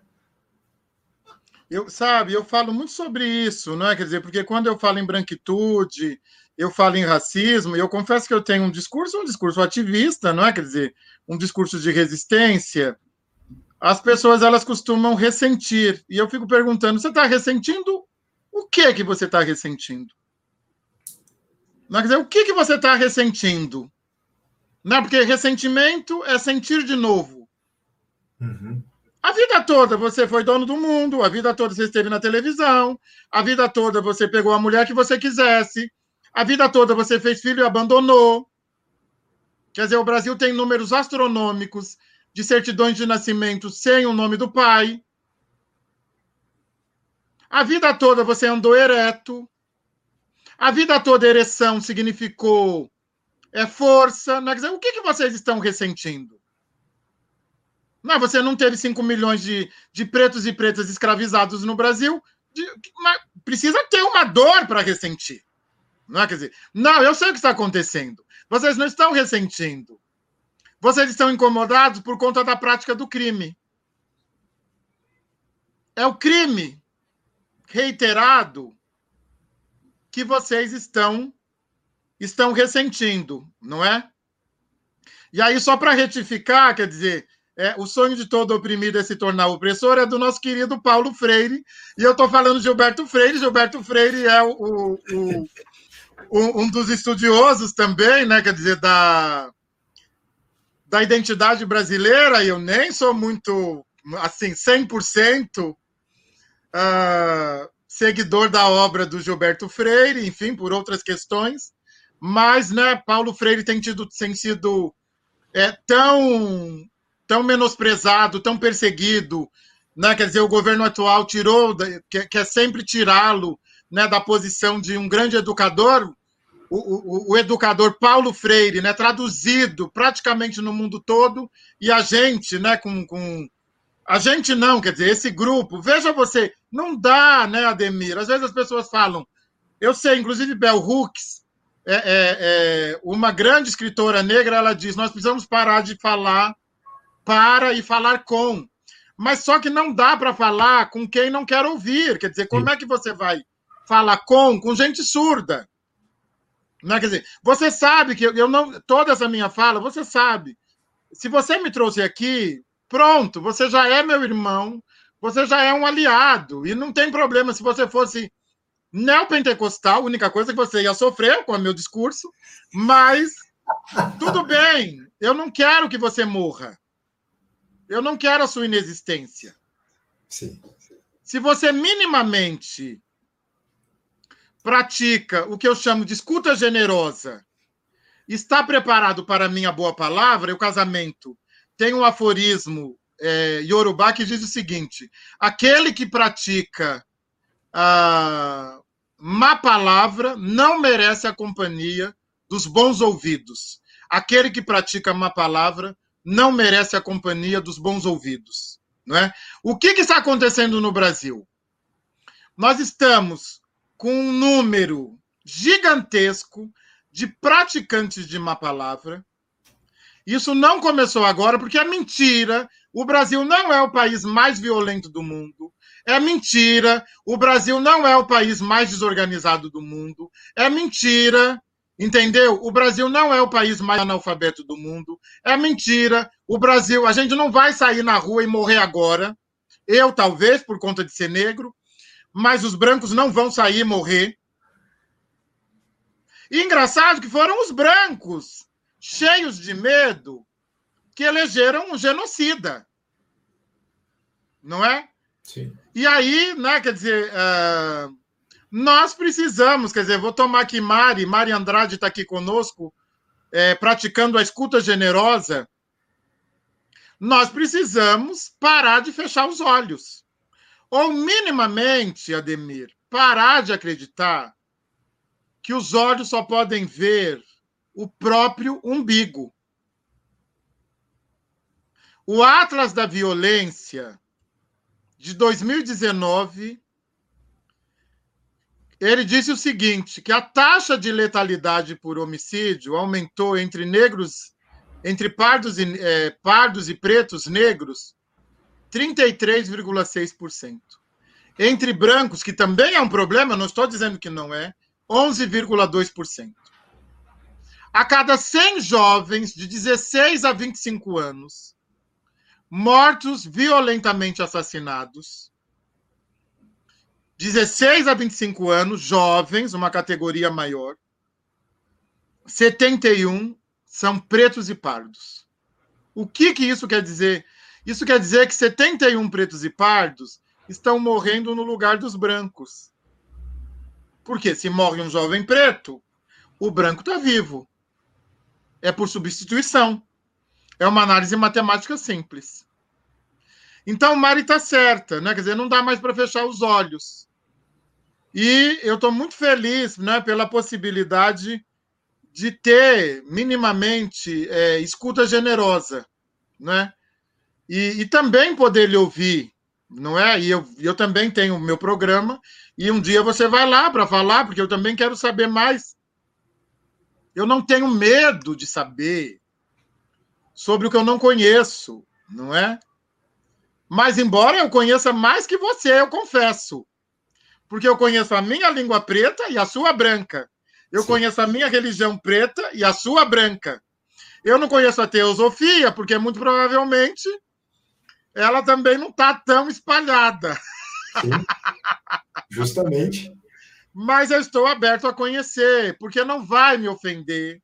Eu não vou me sentir invadido, entendeu? Eu sou um homem que acredita no conhecimento. Eu sou um professor por natureza. Eu acredito na educação. Eu acredito nos professores. Eu acredito nisso aqui que nós estamos fazendo.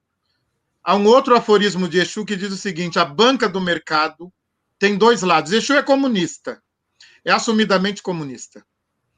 E a banca do mercado tem dois lados. O que quer dizer? Nesse exato momento, nós estamos trocando. Nós estamos trocando. Não é? Quer dizer, é uma troca terapêutica, é uma troca de saberes. Não é? Quer dizer, é importante que se eu levar um quilo de inhame até o mercado, eu deixo um quilo de inhame e trago o que eu preciso. Um quilo de galinha, um quilo de farinha, um quilo de azeite de dendê. É isso, precisa, sabe? E eu não vou levar para casa 10 quilos de azeite de dendê para acumular. Porque eu sei que o mercado vai voltar. E que ele estará para que a gente possa fazer as trocas. O mercado precisa existir. Não esse mercado é, que nos ensina a consumir desesperadamente, mas no mercado das trocas, das trocas necessárias e só feitas para que nós possamos existir, resistir e resistir. Professor, a, acho que é, até um, um, querido amigo, o René Monterrey, acabou de, de comentar aqui, ó, o, o Pai Sidney sabe mais de teosofia do que imagina e do que muita gente que fala de teosofia. É, em primeiro lugar, eu quero mais uma vez agradecer a oportunidade. Uh, eu acredito que até as pessoas que estão acompanhando aqui com a gente foi uma conversa crítica, foi uma conversa de compartilhamento, foi uma conversa de resistência. É, até porque vivemos em tempos que eu acredito que a, a omissão com esse tipo de assunto é, é, compactuar com o lado que está oprimindo. Ah, e, e eu espero que essa seja uma conversa que possa se repetir tá? Porque eu tô, eu tô muito feliz com cada, cada conversa é, que eu tive desde que a gente começou o Papo Abstrato tem me acrescentado de formas diferentes. Uh, e, e, curiosamente, conversando, com, conversando contigo, professor, é, vou, dá para sentir esse conflito, dá para sentir esse conflito, o conflito daquele grito de resistência que, que pede para sobreviver, que pede para ser reconhecido. É, eu confesso que é, eu, eu senti muito aqui internamente, nesse meu processo, que eu, que eu entendo como meu processo de desconstrução, tá? Então eu, eu tô aprendendo horrores, horrores realmente nessa oportunidade de conversar contigo. E, e três coisas para gente, a gente encerrar hoje aqui. A primeira coisa, eu queria que o senhor falasse um, sobre o curso epistemológico que o senhor está promovendo. Então, eu, eu, eu, eu vou fazer propaganda agora. Por então. então, uh, eu tenho um instituto, o Instituto Ileará, é o Instituto Livre de Estudos Avançados uh, em Religiões Afro-Brasileiras.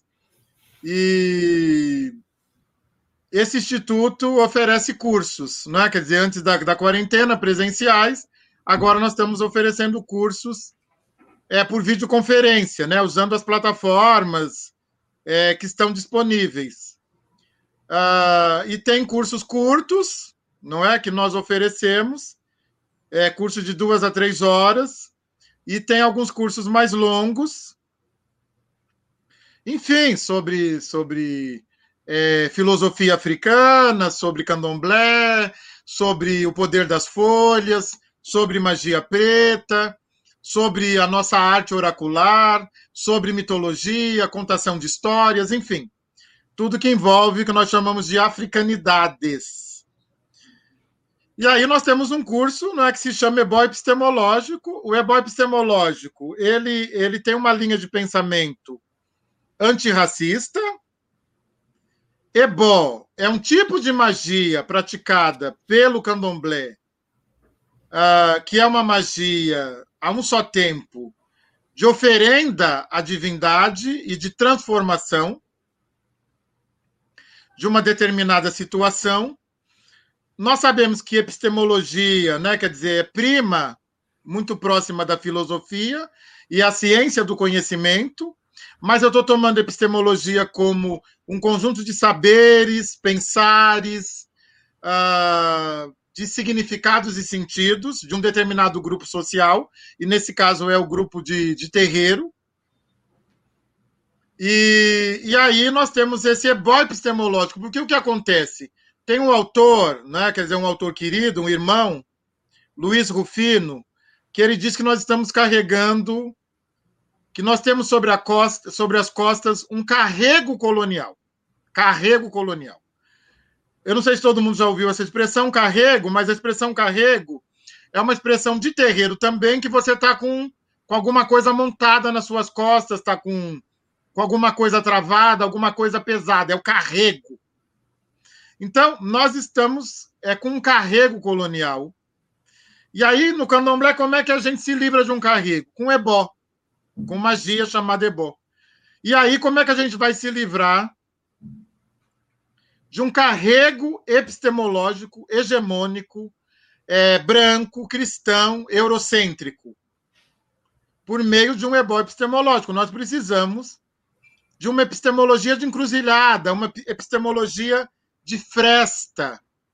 De acordo com Boaventura de Souza Santos, uh, nós precisamos olhar para as epistemologias do Sul. Nós precisamos sulear porque a vida toda nós fomos norteados. Nós atendemos a epistemologia do norte. O norte tem tudo do melhor, o norte é o melhor lugar, o norte é o paraíso, e a gente ignorou as epistemologias do sul, as epistemologias pretas, orientais, entre aspas, porque o Oriente é uma invenção é, eurocêntrica também, uh, o orientalismo, né, uma invenção. Então, nós precisamos de uma epistemologia budista, de uma epistemologia é, da teosofia, uma epistemologia de fresta, de aresta, de encruzilhada, da gargalhada, do grito, do gozo. Entendeu? Uma epistemologia da liberdade. É disso que se trata. Muito legal. E aí, nós temos esse ebó epistemológico, que ele fala sobre essas, essas coisas né, a partir é, de teóricos também, né? quer dizer, não é uma fala. Tem o somatório do empírico, das vivências de terreiro, e também é, escritores pretos né? e escritoras negras e negros é, que falam um pouco sobre o assunto. E, professor, quem quiser conhecer um pouquinho a respeito desse, desse curso, quem quiser conhecer um pouquinho a respeito também do seu trabalho, compartilhe aqui com a gente as suas páginas nas redes sociais, e-mail de contato, modo que o senhor preferir.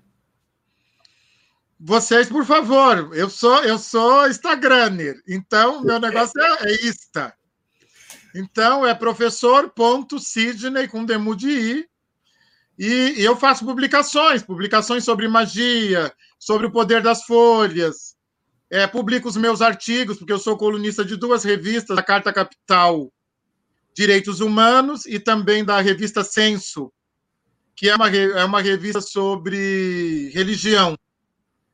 E, enfim, é professor.sidney.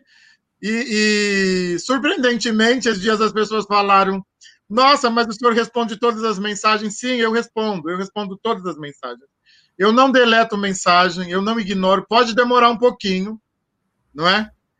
Mas é porque eu acredito. O que eu estou falando não é conversa fiada, eu acredito. Não é? Quer dizer, eu estou no gerúndio, eu estou em formação, não estou pronto.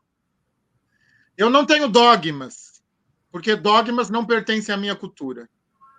Eu sou fluido, eu acredito no cruzo da encruzilhada e nas possibilidades. Não é? Quer dizer, eu acredito nas plurissingularidades. existenciais. E, portanto, eu não ignoro não é, aquele que nós gostamos de chamar de semelhante. Toda pergunta, eu respondo a toda pergunta, a toda questão. É, as pessoas me pedem é, orientações de leitura, eu faço questão, leva um tempinho, mas eu respondo. Sempre há bolsas parciais e integrais nos cursos do Instituto Ileará, porque nós não queremos excluir. Então, eu, eu, eu posso dizer, sabe, Ademir, e agora a gente se reencontrou, porque eu só acredito em reencontros. Espero que nós possamos estreitar laços e nos conhecer um pouco melhor. Eu, eu luto para ser uma pessoa íntegra, mas não íntegra a partir da ética cristã. Íntegra no sentido de integrado. Porque nos é muito caro no candomblé a integração entre palavra, pensamento e ação. Palavra, pensamento e ação convergentes é a magia mais poderosa que eu pratico. Foi ela que me possibilitou terminar meu mestrado, terminar meu doutorado. Eu tive uma bolsa sanduíche em Paris. Eu estudei um ano em Paris, num, num grande centro né, de, de línguas africanas. Então, a, a magia que eu mais pratico é vigiar vigiar o encontro entre a minha palavra, o meu pensamento e a minha ação. É essa, eu acredito muito nisso. Quem se aproxima de mim imediatamente vai perceber, não é? Quer dizer, que eu vivo o que eu falo, falo o que eu penso, penso o que eu vivo, eu, eu quero, porque eu penso que essa é a maneira de me aproximar da força criadora. Não é quer dizer, a árvore não tem dúvida da sua natureza nunca. Ela é árvore. A terra não tem dúvida da sua natureza, ela é terra. Ela sabe que um dia ela está árida, mas um dia ela vai acolher a água da chuva e ela vai se tornar úmida novamente. O rio, sem, por mais sujo que ele, ele fique, ele sempre pode acolher a água da chuva para continuar sendo rio. O rio não duvida da sua natureza. Essa é a minha maneira de viver como professor, cientista e autoridade civilizatória de matriz africana do candomblé. Eu luto para estar alinhado à minha palavra, aos meus pensamentos e às minhas ações. Muito bom, professor. Olha, ah, eu vou até aproveitar que, já que o senhor está aquecido, está aquecido, ah, eu vou fazer uma pergunta que ela, é, ela é um praxe aqui no, no Papo Abstrato, que é, depois no final, depois de alguma série de entrevistas, a gente vai fazer um mosaico com diversas pessoas de diversos caminhos diferentes respondendo essa mesma pergunta. Então, professor Sidney, para o senhor, o que, que é a realidade? A realidade é interna, Demir, ela é interna. A realidade é essa que eu busco. Essa é a realidade. Não é? Quer dizer, o que nós chamamos de realidade é uma construção semiótica. Portanto, ela é fugaz. Sim, ela nos significa e nós a significamos. Não é? Quer dizer, essa, essa chamada realidade do lado de fora. Por que, que nós estamos tão doentes? Porque nós acreditamos mais na necessidade de uma realidade externa do que interna. Por que, que eu tive essa conversa contigo e você pode sentir minimamente que o que eu estou falando, entendeu? É o que tem aqui dentro. Porque eu luto para ser real internamente. O que nós chamamos de realidade é uma mentira, é uma farsa, sobretudo no Brasil. Quer dizer, o Brasil, nós não sabemos mais no Brasil o que é verdade e o que é mentira. Uhum. Nós não sabemos. Ninguém sabe o que é verdade e o que é mentira, porque os mentirosos tomaram conta do poder e fizeram da mentira é, um 38, uma arma 38. A realidade é uma construção semiótica. É uma construção discursiva. E que bom que ela é assim, porque a gente pode sempre reescrever. Só que o dogma no Brasil não tem deixado. Porque o dogma torna o texto pronto e acabado. E ele bota nome, o título é Realidade. E mais que isso, o título do texto, Realidade Única. Realidade única possível. Só que dentro as pessoas não são, elas não estão conseguindo. Por que, que a gente vai parar na psicoterapia? Porque a gente quer encontrar a nossa realidade, porque a gente está bombardeado por realidades que querem nos destruir a todo momento. Eu sou Babalorixá, nós temos um oráculo, o jogo de búzios. Esse oráculo é um oráculo de comunicação ancestral, de comunicação com a força criadora. Eu não falo criador, porque não tem criador, tem força criadora. É uma força pré-existente que nos honrou com a possibilidade de sê-la por meio da corporeidade. É uma honra estar vivo. Não é maldição, não é pesado, é uma honra. Estar vivo é uma honra, é um privilégio, é uma bênção estar vivo. Entendeu? Com tudo, com tudo. Eu me esforço muito, Ademir, para honrar a força criadora. Eu quero honrar a força criadora. Eu sei o trabalho que deu a ela o fato de nós podermos estar aqui agora fazendo essas trocas. Foi um trabalho, né? Um trabalho é, hercúleo ou exuístico, foi um trabalho. Então, a realidade, ela só pode acontecer de dentro para fora. Entre os iorubás, nada é mais importante do que o coração, nem a cabeça é importante. O coração é a sede da inteligência, sede da inteligência, sede da sensibilidade, sede dos sentidos o coração. O Ocidente odeia o coração, ele odeia o coração. Porque ele não gosta dessa ideia de ter um lugar que é terra de ninguém. Porque as terras têm que ter dono. Tem que ter dono, tem que ter identidade, tem que saber o que, você está fazendo aqui. Ah, quem que você vai ser, com quem você vai casar, quantos filhos você vai ter. Eles odeiam o coração. Eles odeiam a paixão. Eles odeiam o amor. O que eles adoram é um amor que vem da, da cabeça, de logos. Um amor controlado, um amor entre barreiras. Uma inteligência que vem da cabeça. Uma inteligência plantada. Não, a inteligência do coração é uma inteligência ancestral. É uma inteligência da natureza. Quando você diz, ah, eu sou mais coração do que cabeça, a pessoa já torce o nariz. Não, é bom ser coração. A realidade, se há uma realidade, ela só pode amar, é, é, só pode partir do coração. Sentir é preciso, sentir é, é, é, é preciso e, e, e, e é, é, é, é preciso que, que sintamos. Sentir virou crime virou crime sentir. Quer dizer, existir virou crime. Então, a realidade é uma construção simbólica, é uma construção semiótica, a realidade é semente abstrata. Ó, vou falar o seguinte, professor. É, quando nós fizemos. A gente um... explodiu o tempo, né, Ademir?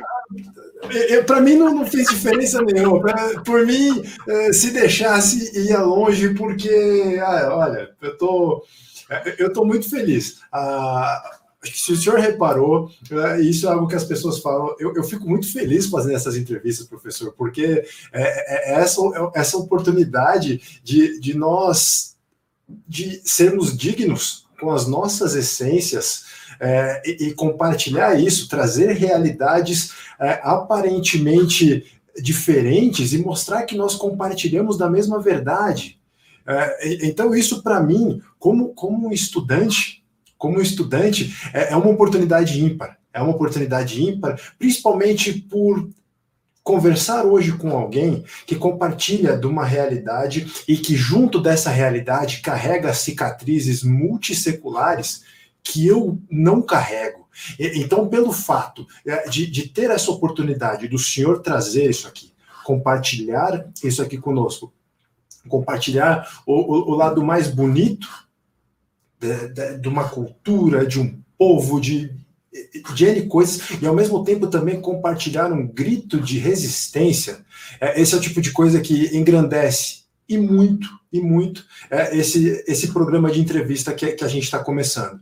Então, eu não tenho palavras para agradecer, mas se o senhor estiver observando, vai ver é, nos meus olhos, dos meus olhos, que falo isso do, do fundo do meu coração, é, o quão grato sou pela oportunidade de ter essa conversa contigo, é de, ah, estourou o tempo, tô nem aí, professor, não tô nem aí realmente. É, agradeço em nome do público que acompanha o Semente Abstrata pela oportunidade que o senhor nos deu de trazer um pouco é, dos ensinamentos de uma cultura muito anterior às culturas dominantes, uma cultura muito bonita, uma cultura muito rica e que é, é válido para que todo mundo vá conhecer, vai conhecer também, porque, é, como o senhor disse, não são culturas que buscam ah, estar acima ou simplesmente apagar outras culturas. Então, é, o meu agradecimento para o senhor é sem tamanho. Espero que nós possamos conversar no futuro novamente, em outras oportunidades, porque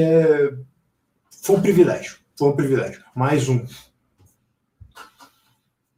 Eu que agradeço. Eu vou agora aproveitar para assistir aos, aos outros programas. Eu vou aproveitar para assistir aos programas, né? Quando eu voltar, vou estar com mais bala na agulha. E eu sei, de verdade, eu sei disso, sabe? Os nossos corações, eles, eles se juntaram, é verdade. Foi um reencontro. Eu sinto isso também. Estou muito tocado, sabe, pela pela sua generosidade, pela sua é, escuta generosa e pela sua capacidade as pessoas precisam parar de personalizar as questões. Não é? Quer dizer, isso tem a ver também com essa ideia que isso vem da cabeça, personalização vem da cabeça. Então, eu estou muito feliz, eu quero desejar a, ao projeto Vida Longa e Saúde, Saúde e Vida Longa, Abundância, e eu já estou me convidando, né? Eu não sei como é que funciona, mas eu já estou me convidando para quando acabar a quarentena e conhecer um espaço de assistir a uma aula. Eu sou bom aluno, você deve ter percebido que eu sou bom aluno. Então, eu sou muito bom aluno, então assistir a uma aula e assistir a uma palestra, enfim, não sei como vocês chamam, mas eu estou me convidando. Eu faço questão de, de retribuir, entendeu? É o, a banca do mercado tem, tem dois lados. Portanto, se você me ouviu, né, enquanto estudante de teosofia, eu devo à teosofia um lugar de escuta. E eu quero me comprometer aqui agora a fazê-lo, a fazer a troca na qual eu acredito. E eu irei, eu irei ouvir, irei aprender.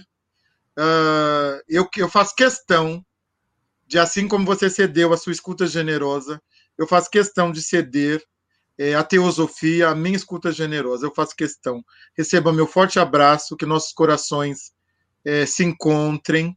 Saúde a você, vida longa, proteção. E muito obrigado por isso, muito obrigado mesmo. Muito obrigado, professor. Obrigado a vocês que sempre nos acompanham com muito carinho, com muita interação aqui com o nosso convidado. Semana que vem a gente está de volta. Qualquer coisa também, sigam o professor Sidney nas redes sociais, acompanhem o Semente Abstrata Semana que vem a gente está de volta. Um grande abraço para todos vocês e até lá.